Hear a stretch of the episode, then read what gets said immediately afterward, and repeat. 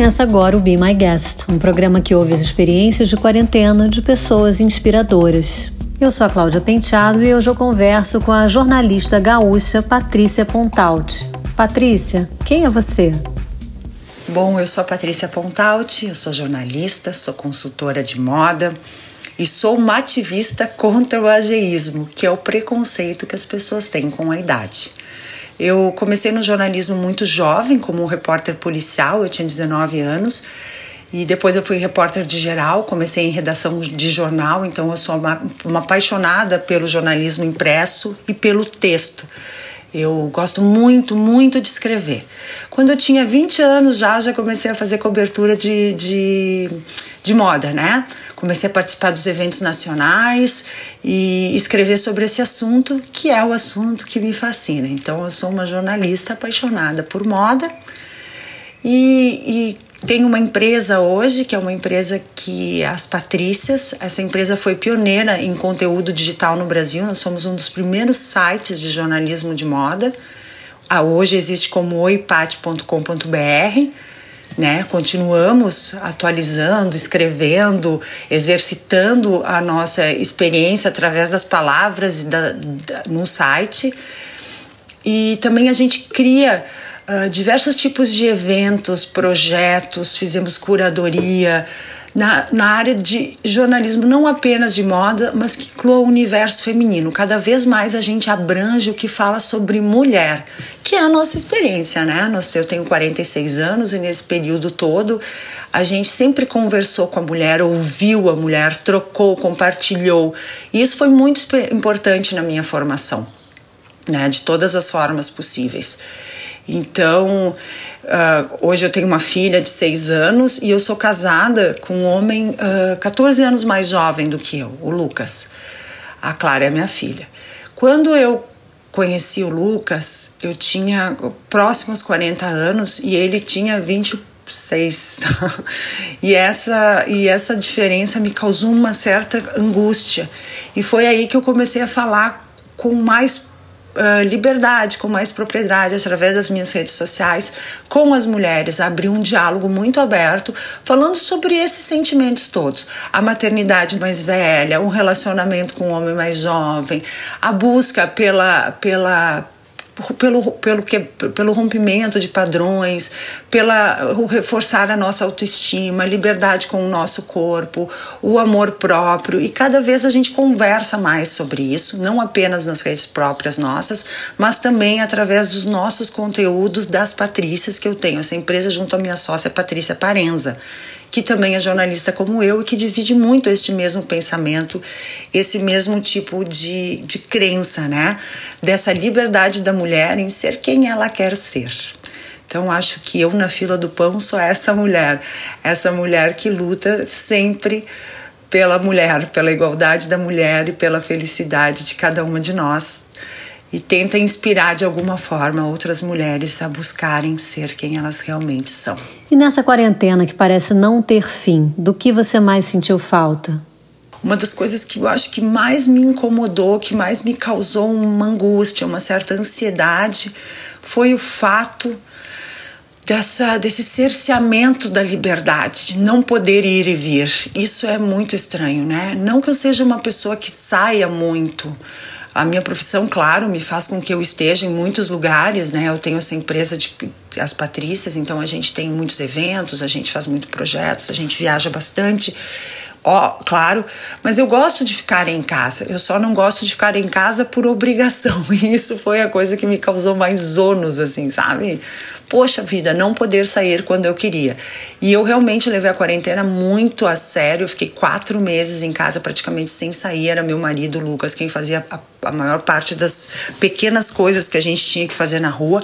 Eu consegui trabalhar de casa e fiquei com a minha filha de seis anos em casa, ela continua em casa até hoje, e a gente tem controlado muito as nossas saídas, sempre com todos os cuidados possíveis, respeitando distanciamento, higienização. Mas eu sinto muita falta dessa dessa alegria, dessa naturalidade, desse conforto, desse não incomodar do ir e vir, porque hoje quando a gente sai a gente está sempre meio noiado, né? E isso me, me incomoda até agora, Porque, claro, a pandemia não acabou, o vírus continua aí, a gente tem que continuar se cuidando de todas as formas possíveis. Então a gente sempre fica um pouco tenso com isso. E aquela sensação de liberdade que a gente tinha, isso me faz muita falta. Cuidado com o lar, com a família. São hábitos que foram amplificados na quarentena. Eu adquiri alguns hábitos nessa quarentena, assim. E um deles foi uh, um cuidado cada vez maior com o lar, né, de uma forma muito afetiva. A minha família é uma família que sempre. É eu sou de origem italiana, nasci no interior do Rio Grande do Sul, numa cidade chamada Caxias do Sul. E a gente sempre teve muito esse amor pelo fazer em, à mão, pelo fazer em casa, pelo cozinhar principalmente. E era algo que eu tinha perdido muito no meu dia a dia. Né? A gente estava sempre correndo, fazendo mil coisas na rua e uh, a cozinha se tornou uma coisa muito secundária, muito coadjuvante no meu cotidiano. E nesse período de quarentena eu resgatei muito esse amor pela cozinha, inclusive para minha filha, né? Porque como ela tá comigo sempre, eu sempre me preocupo muito com o cardápio, com, a alimentação dela. Então a cozinha acabou surgindo como o realmente sempre ela teve em mim, como um gesto de afeto, um gesto de amor. E isso é uma coisa que eu quero manter muito, assim como algo que foi o mais importante que aconteceu, essa descoberta. A minha filha ficava em escola em turno integral, tá? E eu acabo, eu achei que ela ia para a escolinha às sete, nós pegávamos ela no, ao final da tarde. E eu descobri que eu não preciso dela tão longe de mim assim, que eu posso coordenar a minha agenda e a minha vida de novas formas, sem deixar de trabalhar, mas com ela mais presente. Então a gente inclusive vai trocá-la de escola, eu acredito, para mantê-la mais próxima da gente. Então vai ser uma escola de um turno só e a gente quer ter mais esse contato com a Clara todos os dias né? Ter esse, esse hábito do convívio familiar. Então, eu curti essa história de estar um pouco mais em casa, de fazer almoço, de cuidar mais, de estar mais presente. A gente sempre foi muito presente na vida da Clara, mas nos momentos que estávamos juntos e a gente descobriu que esses momentos talvez não fossem o suficiente, não fossem o que a gente o que a gente realmente precisava. Eu perguntei para ela que reflexões ela tem feito sobre o desafio da pandemia. E ela contou que prefere enxergar o copo meio cheio. Isso tudo que aconteceu, né? Como é que vai impactar na minha na nossa vida? Eu, eu gosto muito de escrever, como eu falei, e até logo uns dois meses durante, de pandemia, assim, eu escrevi um texto de, falando uma frase assim: se nada mudar, eu mudei. Eu sou, eu sou uma otimista confessa, eu sempre quero ver o copo meio cheio, assim, né? Um, eu brincava que quando eu era pré-adolescente, criança, assim, a gente lia um livro que era Poliana, que era uma menina que tinha uma relação muito otimista com a vida, que é um pouco meio cândido do Voltaire, assim, né? E eu sou um pouco poliana, né? Eu sou um pouco cândido, eu quero ver a vida de um jeito com olhos cor-de-rosa. Então eu acho que a gente vai ter, como eu tive essa decisão de me manter mais próxima da minha filha, do meu lar, das coisas que realmente são mais uh, intimistas, que fazem parte de um, de um cotidiano muito familiar. Eu acho que outras pessoas também descobriram isso, né? Eu acho muito importante. Então eu acho que as pessoas começaram a valorizar mais a presença do, de quem ama, quem amam. Então eu acho que isso é uma coisa que mudou bastante. E também eu trabalho na área de moda, né? Sou jornalista especializada nessa área, sempre trabalhei com isso. E claro que uh, tive momentos bastante consumistas em mim, e é algo que eu estou tentando mudar. A minha filha de seis anos fala uma frase que eu, meu sonho é conseguir repeti-la. E esse ano eu pensei muito nisso. Eu digo, filha, olha só, vamos comprar esse sapatinho para ti. Ela olha para mim e diz: Não, mãe, eu já tenho sapatos o suficiente. E eu quero cada vez mais trabalhar com o conceito de suficiente na minha vida. E isso foi uma coisa que eu mudei esse ano. Se eu acho que todo mundo vai mudar, não. Eu acho que as pessoas mudam conforme elas sentem a necessidade de transformação, mas acho que muita gente vai mudar. E eu sou, como eu falei, uma otimista confessa, e eu acredito que se um pouquinho já for mudando, muito se transforma no final, né? É, isso é uma coisa. Pequenos gestos geram grandes ações, é, grandes reações. Então, então, sim, eu estou otimista. Eu acho que nem todo mundo, mas muita gente viu esse momento como um momento de transformar, de questionar e de rever antigos hábitos, tornando todo a sua maneira de encarar a vida mais intimista, mais confortável, mais slow, né? Em todos os sentidos. Então acho que isso isso tudo vai ajudar bastante. Além de rever os próprios hábitos, a Patrícia buscou a reinvenção profissional. A gente teve uma mudança de vida muito grande esse ano, né? Foi uma grande transformação. A gente começou a olhar cada vez mais para dentro, né? Então eu acho assim que é um impacto de rediscutir mesmo os nossos próprios hábitos e, e isso são essas transformações elas vão ficar. Do lado profissional, a gente acaba assim descobrindo que a gente tem um poder contínuo de reinvenção, né? Porque assim, quando a pandemia começou, vários dos contratos que eu tinha na empresa, eles foram adiados, porque eu trabalhei na área de moda, os shoppings fecharam, as empresas ficaram uh, fechadas também, todo mundo ficou em muita dúvida e se mantém um, um, um clima de dúvida, né, do que vai acontecer. Então é óbvio que eu tive um impacto muito grande e redescobri outras formas uh, de me manter né, financeiramente com a minha experiência, com a minha expertise de outros jeitos. Então eu acho que a gente se redescobre, a gente sabe que consegue se reinventar de alguma forma. Isso é muito importante. E o que acalma num dia ruim? Ai, eu sou uma pessoa que ama correr.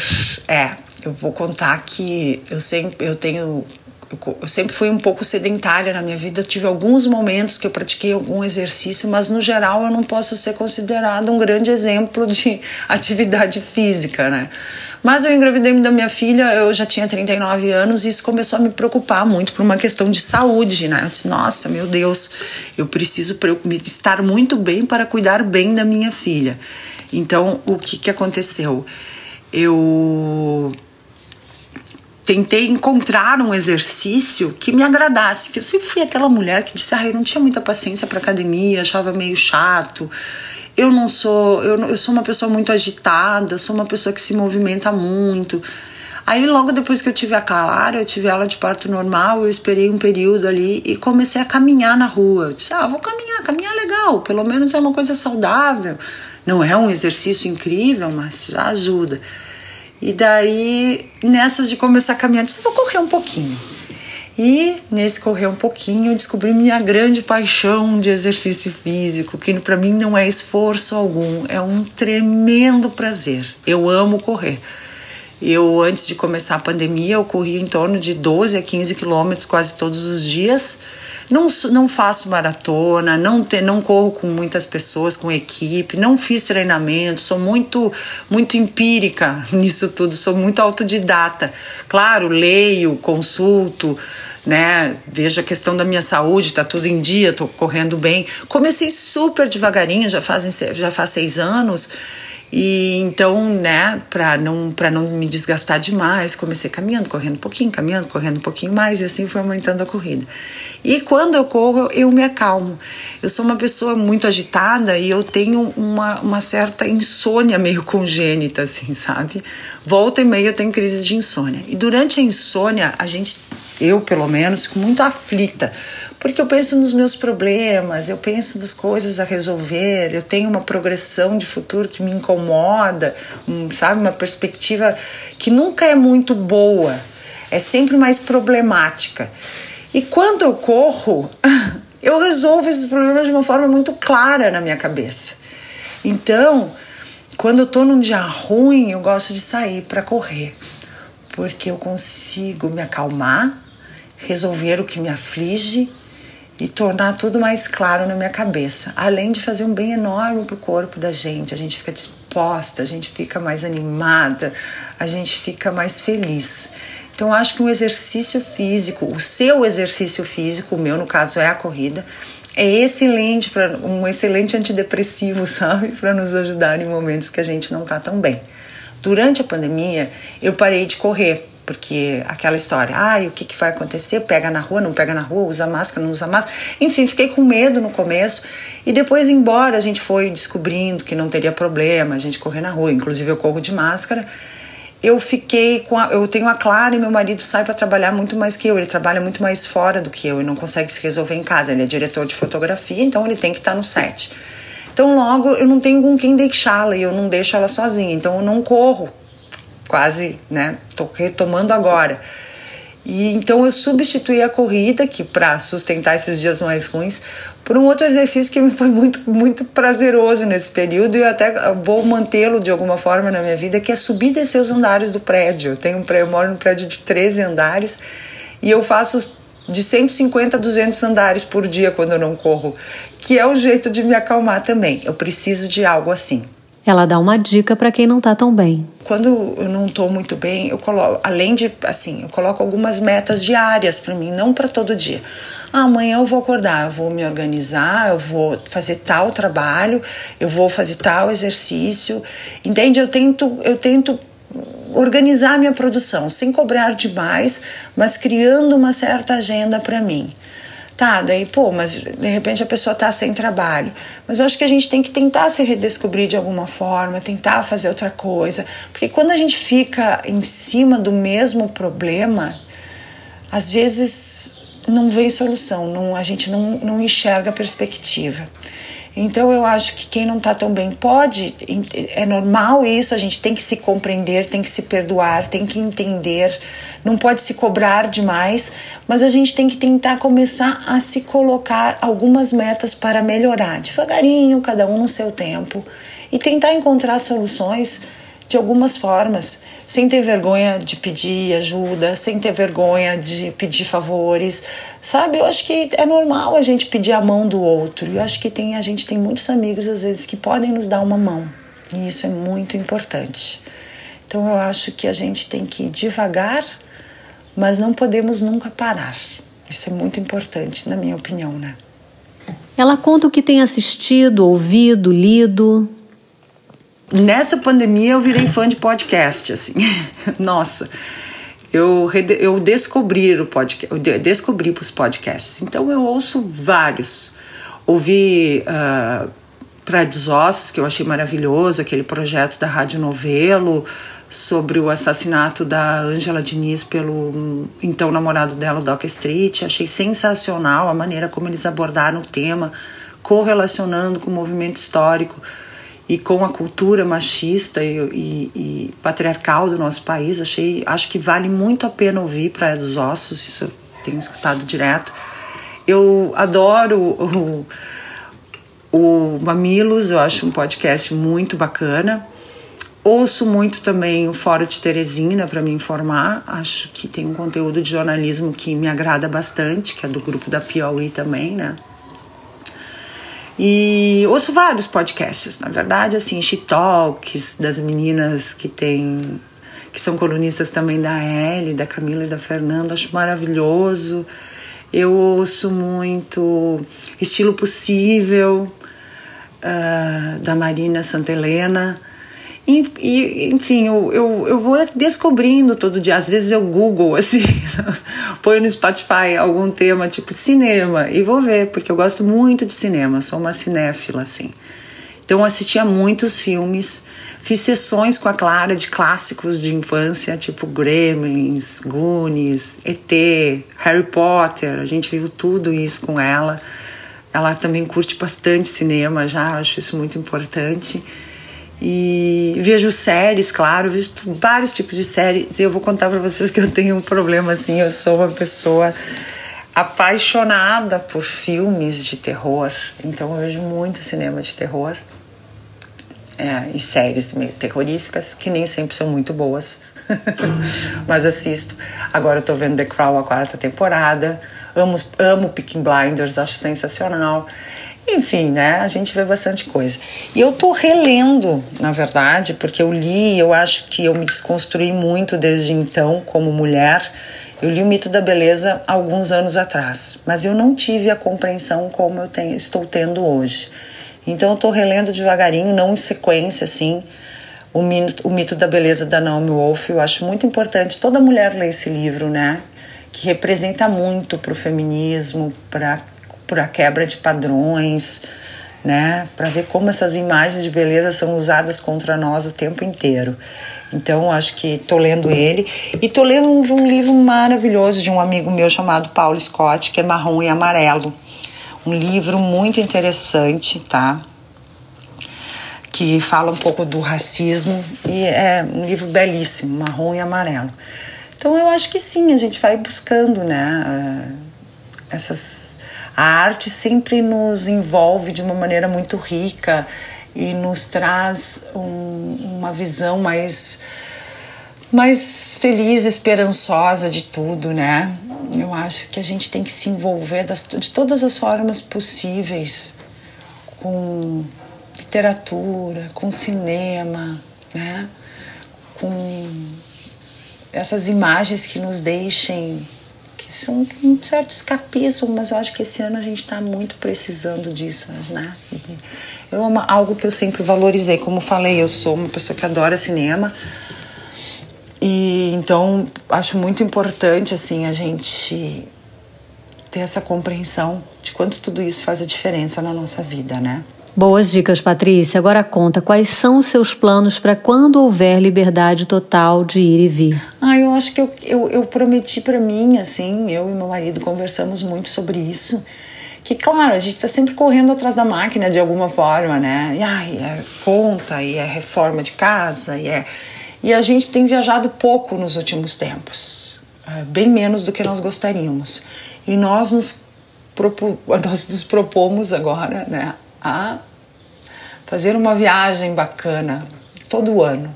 Então eu acho que assim, quando a gente tiver liberdade, acho que a, essa viagem vai ser muito interessante em família né? Ou talvez uma só nós dois, porque a gente teve a Clara muito cedo no nosso relacionamento, muito no começo. Então a gente não tem uma vida a dois, sempre tivemos ela envolvida, o que é ótimo, mas também, né, a gente estava precisando de uma lua de mel. Então acho que quando a gente tiver a liberdade, a gente vai curtir mais as viagens, sabe? O ir e vir, aquilo que eu falei com liberdade. A Patrícia deixou um recado final muito importante. Eu acho que a gente tem que se respeitar cada vez mais, sabe? Eu tento todo dia aprender a me respeitar. Porque quando a gente se respeita, a gente aprende a respeitar qualquer outro, né? Qualquer outra pessoa. Porque eu acho que quando tu respeita os teus limites, as tuas características, as tuas vontades, a tua personalidade, tu leva isso adiante, tu aprende a entender as vontades, as personalidades, as características dos outros, né? A gente se torna muito menos impositivo e naturalmente mais empático com o respeito. E eu acho assim, para as mulheres, eu acho muito importante que a gente desenvolva cada vez mais o amor próprio e o amor em rede, que eu falo, sabe? A gente, mulher, tem que se fortalecer, a gente tem que compreender a nossa força, a gente tem que compreender que a gente não precisa seguir um padrão, que a gente não precisa ter certa idade, que a gente não precisa ter tanto sucesso, né? Que tudo é muito é, é muito é, é muito particular isso tudo, né? Quais são os critérios de beleza, de sucesso, de ser bem-sucedida, eu acho que a gente se cobra demais. Então eu sempre digo para as mulheres que eu gostaria muito que a gente aprendesse a se cobrar menos e nos valorizasse mais, que nos elogiássemos mais, que tivéssemos mais essa noção do nosso poder, de como nós somos potentes, de como nós somos interessantes, de como nós somos maravilhosas do jeito que nós somos, sem comparação com ninguém e que a gente olhasse para outras mulheres com esse mesmo carinho, sabe? Eu acho que a gente tem que desenvolver cada vez mais uma na mão, segura a mão da outra, sabe? A gente tem que ser menos crítica conosco e menos crítica com as outras mulheres. Então eu acho que isso é muito importante. É isso aí. E na playlist da Patrícia, o que é que tem? Bom, eu deixei aqui uma playlist com alguns hinos que para mim me acompanham durante quase toda a vida. Alguns há mais tempo, há mais tempo outros há menos, mas é, são canções muito variadas que eu amo de coração. Espero que eu tenha te ajudado, enfim, obrigada por ter me convidado, por estar aqui. Foi um grande prazer. Um beijo. Obrigada, Patrícia. Foi um prazer receber você aqui no Be My Guest. Sempre bom receber aqui pessoas com esse olhar generoso para o mundo. A playlist da Patrícia Pontalti está no canal da Rádio Bipop no Spotify. Eu sou a Cláudia Penteado e fico por aqui. Este programa teve edição do Nani Dias e é um oferecimento da agência BTC. Espero você no próximo Be My Guest.